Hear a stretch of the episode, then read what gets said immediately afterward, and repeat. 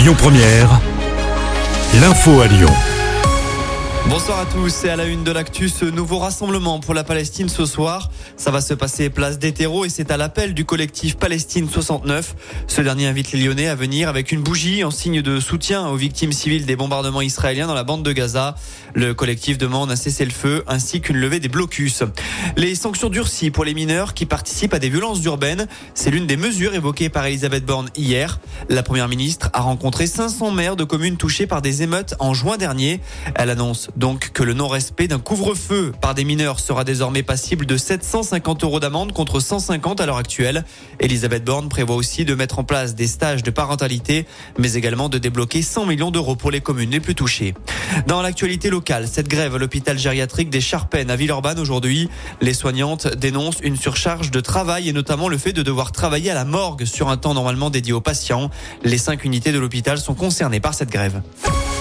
À Villeurbanne, toujours, une adolescente a été gravement blessée ce matin. D'après nos confrères du Progrès, elle a été percutée par un tramway au niveau de la station Reconnaissance Balzac.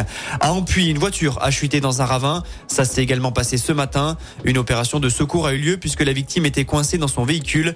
Les pompiers du Grimpe, spécialisés en milieu périlleux, ont été appelés. Grosse galère à aussi à l'Aube. Le tunnel sous Fourvière a été coupé à la circulation. La raison, un véhicule hors gabarit qui s'est retrouvé coincé. Conséquence, depuis la M6, il était impossible d'emprunter l'ouvrage durant près d'une heure dans le sens sud-nord. Un accident qui est intervenu alors qu'il y a du monde sur les routes aujourd'hui à l'occasion du deuxième week-end des vacances de la Toussaint. Bison hisse le drapeau orange dans le sens des départs dans la région. En revanche, le trafic s'annonce beaucoup plus fluide demain et dimanche. On parle natalité maintenant. La baisse des naissances se poursuit dans notre pays. Moins 7,9% en septembre dernier par rapport à 2022 d'après les estimations de l'INSEE. Sur les 9 premiers mois, on compte 40 000 naissances en moins par rapport à l'an dernier à la même période. Et puis enfin, on termine avec un mot de foot. La dixième journée de Ligue 1 débute ce soir. Clermont reçoit Nice et peut reléguer Lyon à 5 points. Les Lyonnais clôtureront cette journée avec un déplacement périlleux à Marseille dimanche soir. Rappelons que cela fait 5 mois jour pour jour que l'OL n'a plus gagné en match officiel.